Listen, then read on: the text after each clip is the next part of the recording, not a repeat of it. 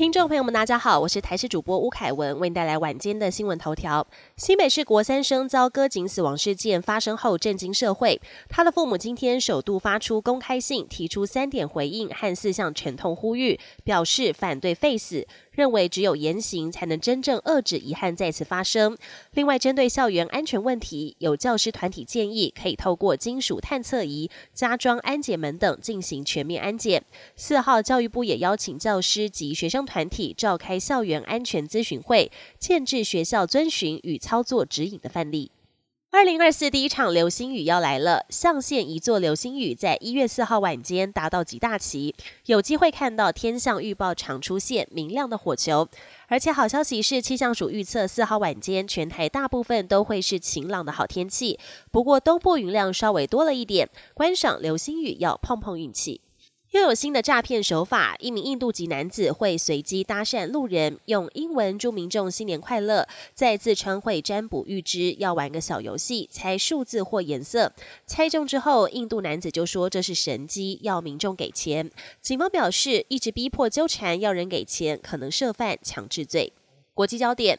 日本羽田机场发生日航班机跟海上保安厅飞机相撞事故，导致五名海上保安厅人员丧生，日航班机有多名乘客受伤。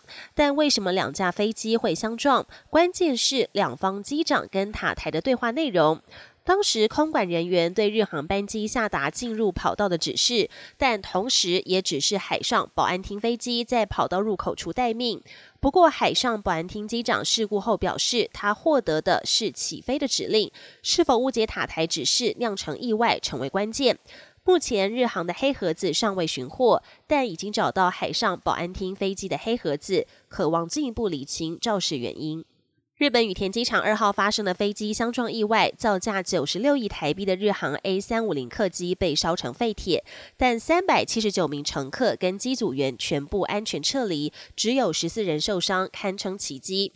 机组员冷静指挥，加上乘客充分配合，成了保命的关键。也有专家认为，这是日航汲取三十八年前五百二十死空难的教训。日本在传意外，北九州市商店街三号下午传出火警，火势猛烈燃烧，商店街窜出火舌，冒出浓浓黑烟。由于周边是密集的店铺及住宅，火势一发不可收拾，猛烈的往周边燃烧。当地时间三号下午三点十分左右，商店家突然起火燃烧。由于火势猛烈，加上巷道阻隔，消防队员只好从旁边的建筑物上方进行灌救。